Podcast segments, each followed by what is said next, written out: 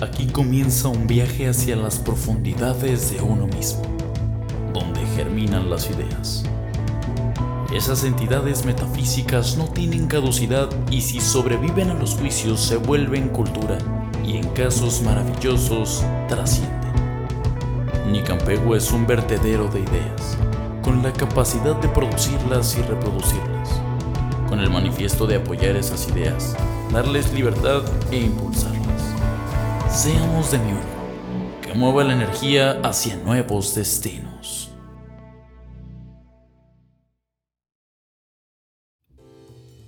¿Qué onda? Ah, está bien vergas. ¿Qué onda, amigos? ¿Cómo están?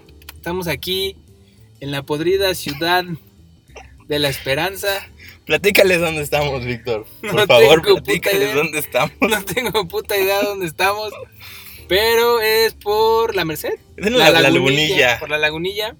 Platícales por qué. Por, porque estoy bien pendejo, como ya lo sabrán muchos aquí, los que nos siguen. Este.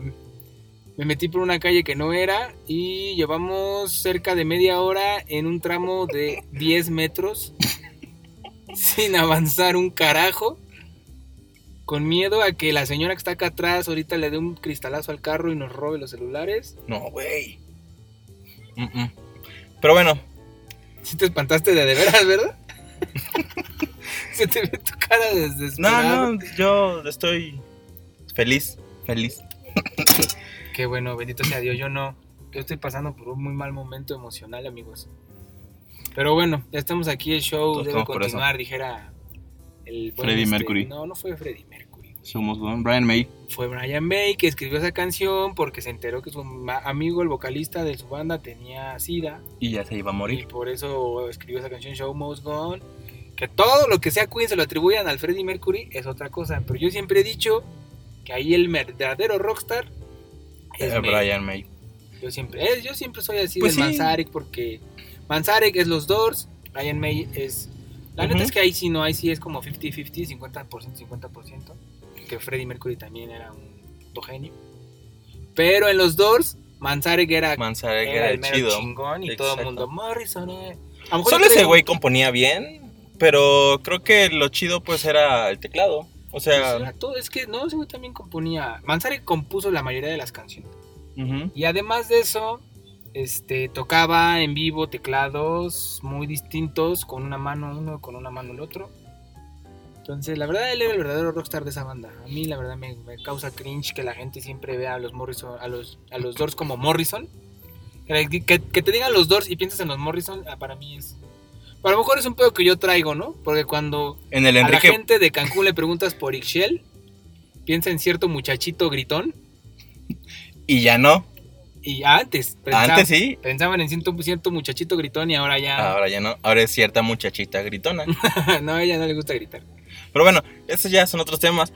El programa de ahora, hace dos semanas, publicamos en nuestras redes que si quieren hacernos unas preguntas, nosotros las íbamos a estar respondiendo. La verdad es que yo pensaba que las respondiéramos en otro lugar, pero desafortunadamente las estamos respondiendo en la lagunilla. Yo soy el responsable. Y tenemos unas preguntas. Les pedimos que fueran preguntas de lo que sea, de lo que quisieran. Y Ah, bueno, pero hay que platicar por qué surgió esto. Porque eh, se nos ocurrió hacer una dinámica un poco diferente porque nos íbamos a ver, íbamos a estar después de meses coincidiendo en el mismo lugar y espacio y tiempo. Y entonces dijimos, pues hay que hacer algo. Entonces decidimos pues hacer el formato escorpión dorado, ¿no?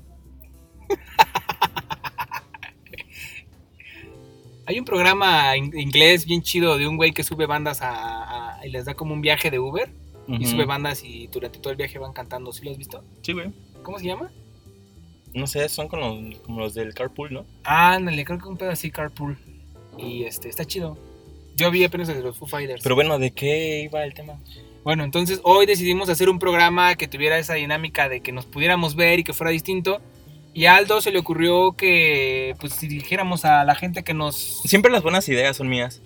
To- totalmente, todo el tiempo.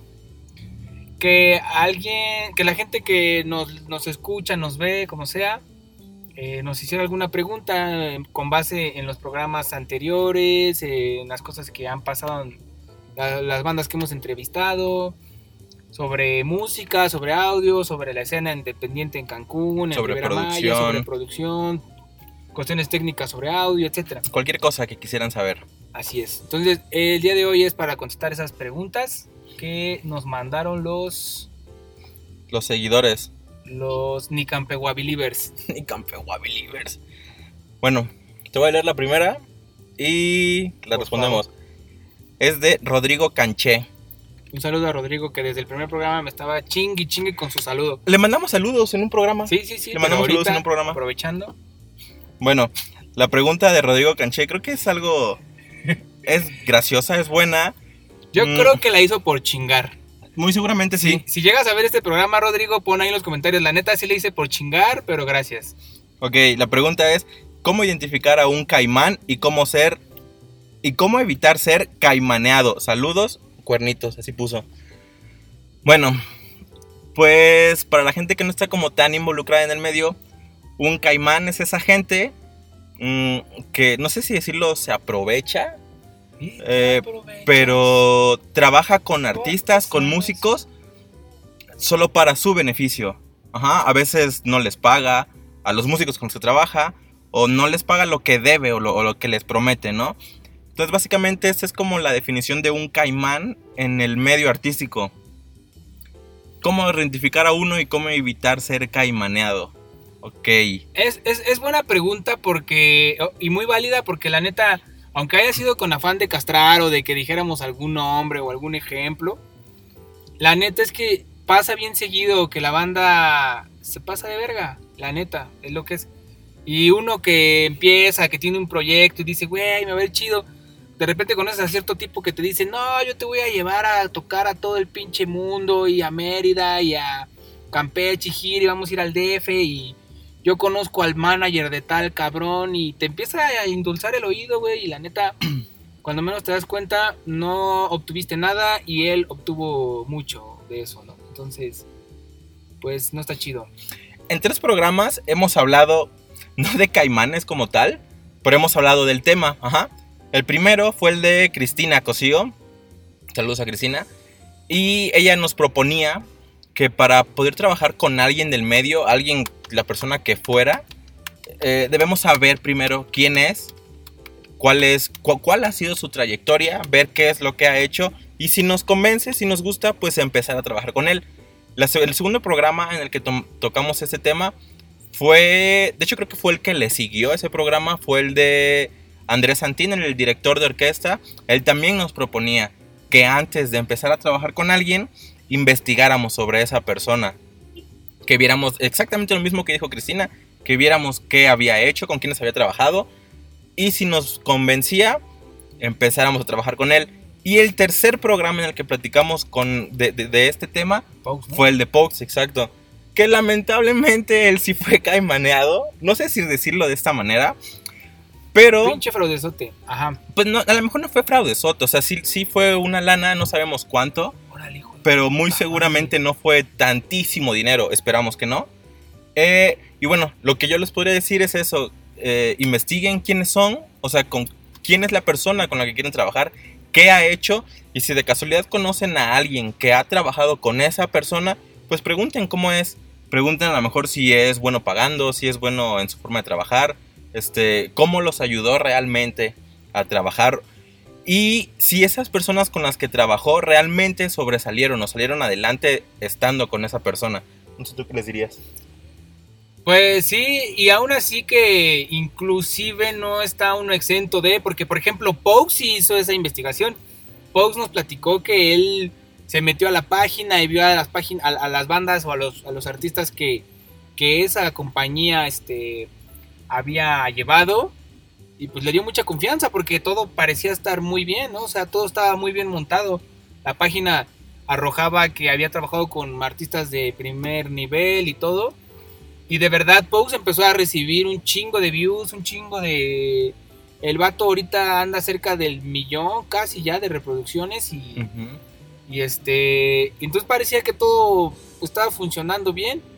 Y ya cuando estaba ahí, en ese punto donde ya sus ganancias eran importantes, fue cuando, pum, la página se, desi- se, se desmanteló, no podía contactar a nadie, eh, no podía localizar a la, compañía, a la empresa, ¡pum! Se desaparecieron. Entonces, realmente un- una respuesta como tal, efectiva, que pueda ser 100% absoluta y que pueda funcionar para de- detectar a esa gente, creo que no existe, creo que siempre va a haber cierto grado de, de aventura, de volado, de decir, güey, pues ojalá salga, sobre todo porque es un medio muy difícil donde con una puede algo funcionar o no y puede pegar lo más lo que menos te lo imaginas puede pegar Sí, es un volado.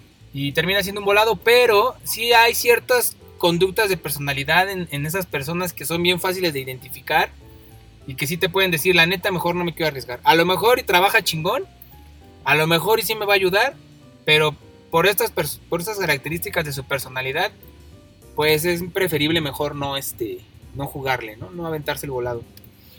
Pero bueno, igual si tienen alguna pregunta, contáctenos. Y hasta nosotros podemos trabajar con ustedes. Nosotros somos bien buenas personas. no solamente buenas personas, Aldo, Aldo sobre todo, porque yo no voy a decir, ay no, la neta, si yo pudiera, tuviera la capacidad, mi banda ya estaría tocando en Estados Unidos, Europa, etcétera. Pero Aldo tiene un este masterclass en music business y no es de cualquier institución, sino de Berkeley. De Berkeley College of Music. Para quien conozca Berkeley, pues sabe que no es una escuelita, no es la Esto sí lo voy a editar, güey. Entonces, este, les podemos ayudar, les podemos ayudar Aldo con sus conocimientos y yo con mi, Con mis chistes. con mis chistes, se la van a pasar bomba. Y este, y de verdad, si quieren, acérquense.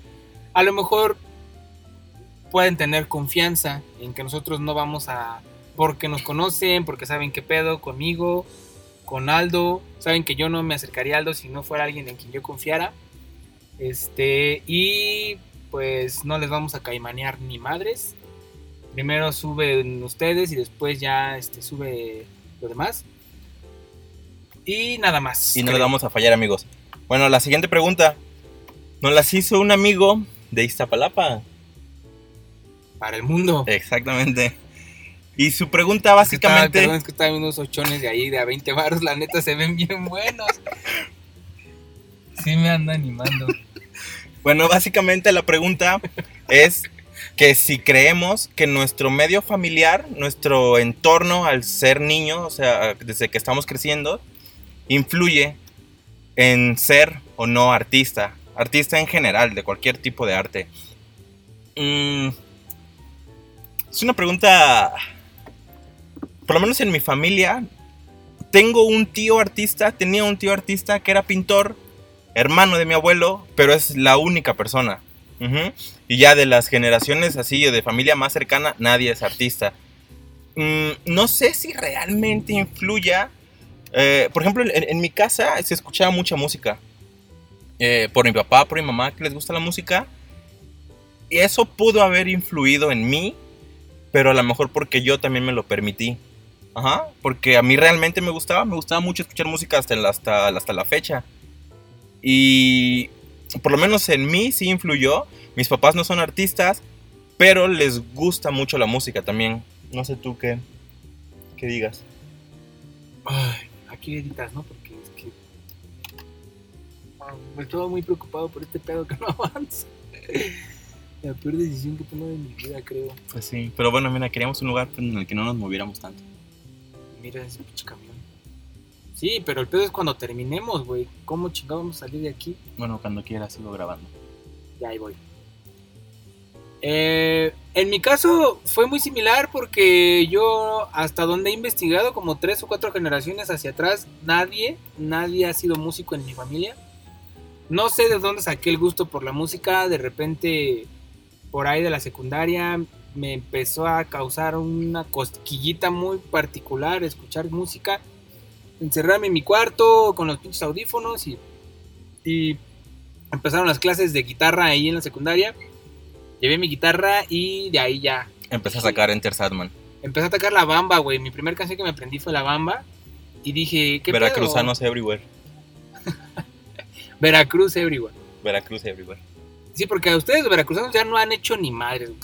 Toda, toda la tradición veracruzana es ancestral, pero los nuevos no han hecho nada. Tampoco se sientan bien ver. No, hay buenos jalapeños, la neta. Están estos muchachos de los Copal, Guacamole. Sí, la verdad es que en Jalapa hay, hay chuladas de, de señora música. esta señorona Silvana Estrada.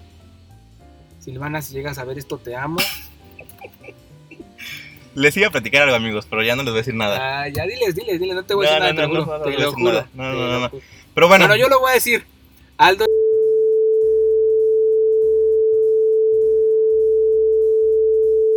Lo que hacen es mandarle un mensaje a Aldo. Aldito, ¿cómo estás? Buenos días. Por eso dice que no va a decir nada, porque siempre que le cuento a Aldo de un.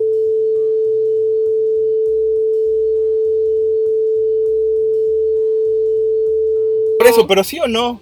¿Sí o no qué? O sea, te lo he demostrado. Bueno, o sea.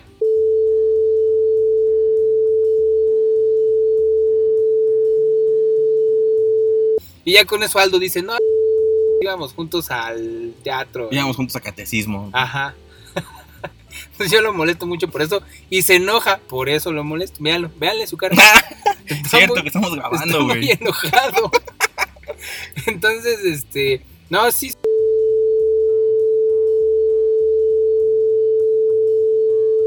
Está padre, ¿no? Yo no tengo amigo en Facebook. Esa no era la pregunta, Víctor. Esa no era... Ah, sí. Entonces, este. La pregunta era así. No sé de dónde surgió en mi caso el hecho de que me gustara eso, pero conecté con la música, bien cabrón. Conecté con la guitarra y me pasaba horas, horas, horas, horas, horas, neta. Como por lo menos 12 o 18 horas al día tocando la guitarra en mi cuarto. Me quedaba dormido con la guitarra arriba de mi cara. Este, y era algo que, pues, las personas que, que, que han pasado por donde estoy, por lo que les platico, sabrán que, pues, se siente muy chido. La mayoría, desde niños, nacen con eso, que sus papás son músicos, sus abuelitos son músicos y toda la familia son músicos. Y a veces a lo mejor hasta no te queda de otra, ¿no? Tengo un amigo, este, que se llama Diego, un saludo, Diego, guapísimo.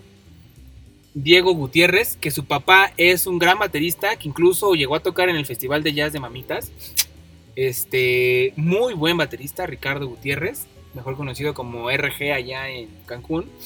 Saludos al buen Ricardo. Saludos al buen Ricardo. Y su hijo Iván también salió músico, muy bueno, bajista, el bajista bueno. de los Queen, Queen Mary. Mary, que ya tenemos un programa ya- con ellos, vayan a verlo. Ahí lo pueden ver aquí arriba en donde va a salir el icono de Queen Mary. Se me Este, pones a chambear realmente, güey. ¿Derecho, va? Sí, güey, sí, derecho. Entonces, este. Empieza la, la- familia. Y yo le pregunté a Diego, güey, ¿y tú qué pedo, no?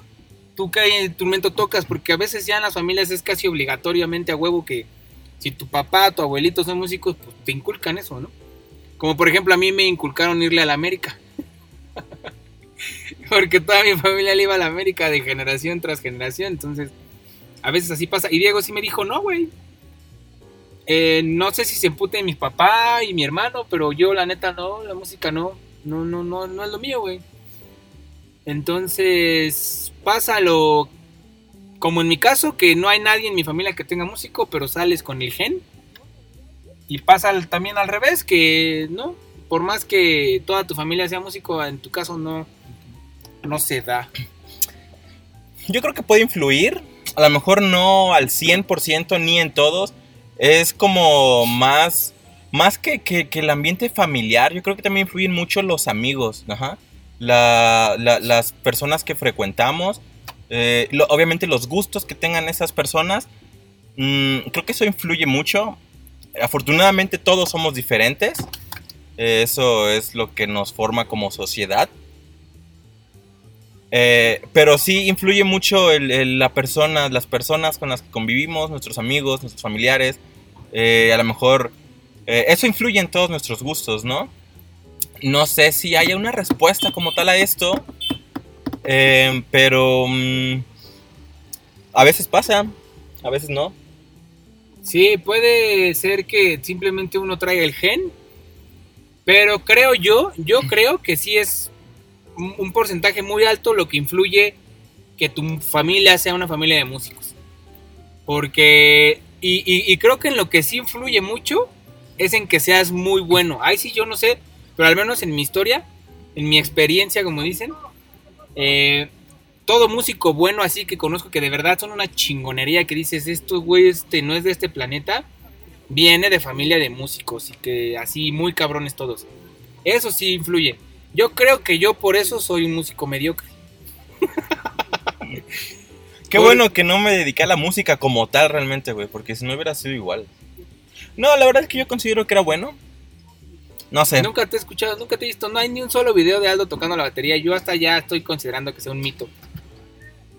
Pero, este, pues sí, debe ser bueno porque pues te ha tenido buenos maestros. Y eh, yo, pues sí, o sea, no, no, no, no sé. Siento que cuando vienes de una estirpe de músicos, eh, eh, se te facilita más, tienes mayor, este, habilidad nata. Y es, y, y es más sencillo acercarte a alguien, o pues o sea, en caso de que tus papás sean músicos, acercarte a ellos cuando tienes alguna duda, ¿no? O sea, tienes ahí a tus maestros, pues. Sí, sí, sí. Desde la cuna ya tienes maestros de música eh, que todo el tiempo te están rodeando de música, de musicalidad, de bombardeando con cosas. Y si de verdad te de- quieres dedicar a la música, creo que es más fácil que lo logres o que destaques si vienes de una familia de grandes músicos. Muchos de los músicos que conozco de, de Cancún, por ejemplo, Julito, saluda a Julito, pues su papá es músico y pues vienen de una estirpe de músicos muy cabrones y que de hecho va a tocar en el Festival de Jazz ahora, en el como un escenario alterno que van a hacer porque ahora lo van a hacer este digital. Ajá. En, no en el evento principal donde van a estar los grandes artistas de jazz, sino como un este evento ahí alterno. Va a estar tocando Julito. Si tienen oportunidad de ver ese festival de jazz de Cancún de Mamitas, véanlo. Y este muchacho Julito, bajista, toca muy cabrón. Este, y pues eso ayuda. Yo les digo, todos los que conozco que son de verdad unas bestias tocando, es así, te acercas y sí, mi papá, mi mamá, mis, mis hermanos, mis tíos, mis, mis abuelitos son músicos. Yo difiero un poco, pero sé que puede influir. Sin embargo, creo que no estoy completamente de acuerdo en eso, pero puede influir. Sí, a lo mejor estoy justificando mi mediocridad, no solamente. Pero bueno, tercer pregunta que nos la hizo nuestro queridísimo amigo Israel, directito de Cancún, Quintana Roo. Este, Israel, el baterista de Itchel. Saludos a Isra. Eh, Saludos, Ne. él nos pregunta cómo acondicionar un cuarto acústicamente. Esa te la voy a dejar a ti porque luego no falta el purista que dice, ¿tú quién eres para dar consejos de audio si eres un simple pendejo? Saludos al y compañía. Hoy ando muy Te vale lo voy a editar también, muy güey. Te lo voy a editar. Bueno, Es cuando estoy deprimido soy más pendejo de lo normal. Bueno, aquí influye mucho para qué lo quieran, ajá. Mm, lo quieren a lo mejor por si son bateristas, un ejemplo, eh, y quieren pues acondicionar su cuarto para que no se escuche a- a- afuera el ruido, ¿no? Para no molestar a los vecinos, para no molestar a tu mamá, para no molestar a tus hermanos. Eh, lo quieren para cuarto de ensayo, que básicamente es lo mismo, o lo quieren para un sí, carnal, estudio. ensúciame mi carro, no hay pedo. Échale agüita, tú échale agüita, güey. Perdón, vuélvelo a repetir, por favor. o para un estudio de música. No es tan complicado, digo, no es tan sencillo de explicar. Si es a lo mejor para un cuarto de ensayo, lo más fácil es a lo mejor tapizar todas las esquinas del cuarto, las puertas y las ventanas. Eso es lo más sencillo. Y si quieren aislarlo mejor, con esponja acústica, no en toda la pared, porque la verdad es que es muy cara, pero pueden ponerlo al centro. Hacer, no, y hacer- además no es lo más recomendable, güey, porque toda la pared se va a, a chupar demasiado Sí, eh, rebote, a- va, va a absorber muchísimo. A eso es lo que me refiero. Si lo quieren como para eh, cuarto de ensayo o para estudio musical, si lo quieren a lo mejor para cuarto de ensayo pueden hacerlo y ya no van a molestar a nadie, a nadie, a nadie.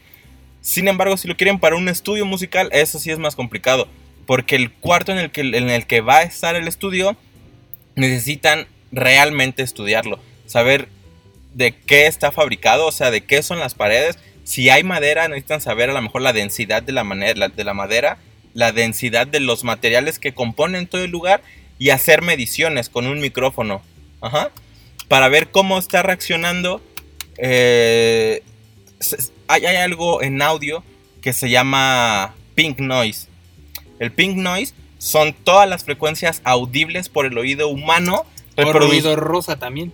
O ruido rosa, exactamente. No la banda. No la banda, ruido rosa. El ruido rosa realmente. Son todas las frecuencias audibles por el oído humano reproduciéndose a la misma vez, a la misma intensidad. Exactamente. ¿Cuáles son las frecuencias que el oído humano puede percibir? De 20 Hz a 20.000 Hz. En teoría, no escuchamos todos, escuchamos como a partir de 60 Hz hasta 18.000 Hz en promedio. Pero bueno, es un rango de 19.980 frecuencias que en teoría los humanos escuchamos. Eh, debemos ver cómo se está comportando toda esa señal, o sea, todo ese ruido en ese lugar. Y depende a eso, vamos a hacer el tratamiento que se vaya a necesitarse. A lo mejor lo, donde normalmente se necesitan es en las esquinas. ¿Por qué? Porque en las esquinas se generan muchas frecuencias estacionarias. Eh, y los graves. Sí, sí, exacto. O sea, frecuencias estacionarias de, graves, de, de, reverberaciones, ¿no? Que eso a nosotros no nos interesa a la hora de estar mezclando en un estudio. Eh, necesitamos ver en dónde nos funciona mejor. Normalmente es justo enfrente de los monitores, o sea, atrás de donde vamos a estar sentados y atrás de los monitores, en las esquinas de los lados, arriba y atrás en las esquinas. Normalmente es de esa manera y a veces funciona, pero les recuerdo de nuevo, debe se debe tomar mucho en cuenta el material con el que está hecho construido el lugar.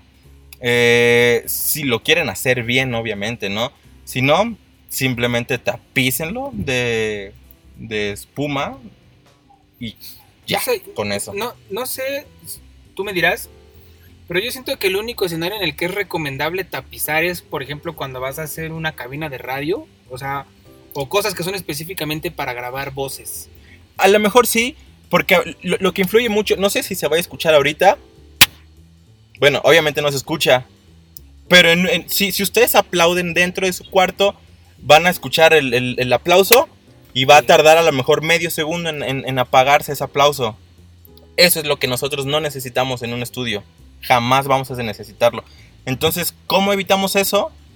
Con esponjas acústicas, que qué es lo que hacen? Absorber todo ese ruido que está de más.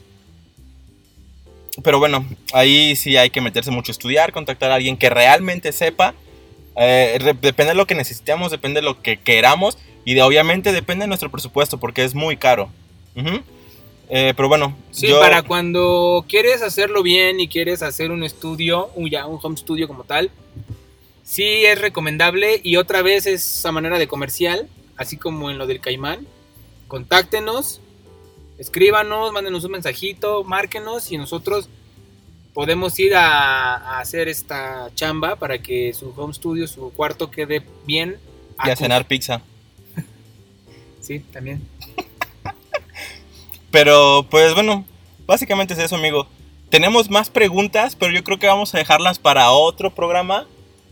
Porque creo que es, es, una buena ¿Dinámica? que estamos intentando hacer con ustedes. Que yo sé que hay mucha gente que nos ve, que a lo mejor quisiera saber cosas que nosotros podamos responder. Sin pena, sin pena, amigos. No vamos a cobrar. No se apene. Exactamente. Pues yo creo que vamos a dejarla hasta acá. Porque Víctor ya está nervioso de que no avanzamos. Y pues, ¿algo que quieras agregar? Frustrado, más bien. Ya quisiera llegar.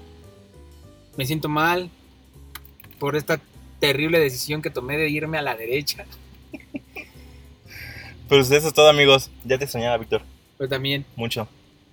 Los queremos. Adiós.